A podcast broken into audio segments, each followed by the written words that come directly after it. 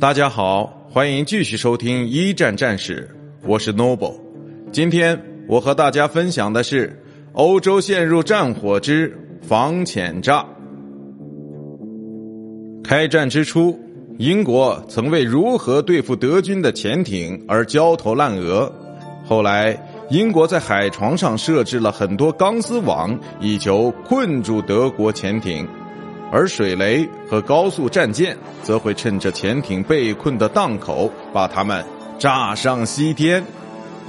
战争在一九一四年八月刚爆发时，世界上还没有任何舰载武器可以对沉入水下的潜水艇造成任何伤害。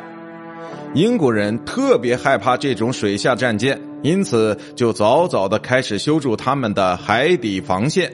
也就是在海底修些栅栏，打造所谓的防潜栅。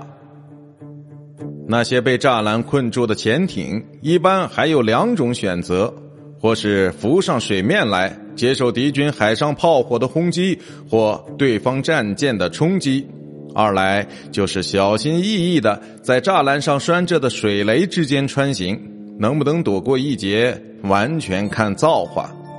当时德军有两个潜艇基地，一个在德国本土，一个是在被他们占领的比利时。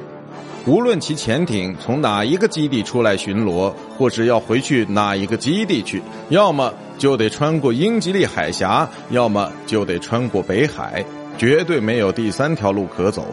而防潜诈最成功之处，就是把这两条路都给堵死了。让德军没有办法在东大西洋的海域之内肆意妄为。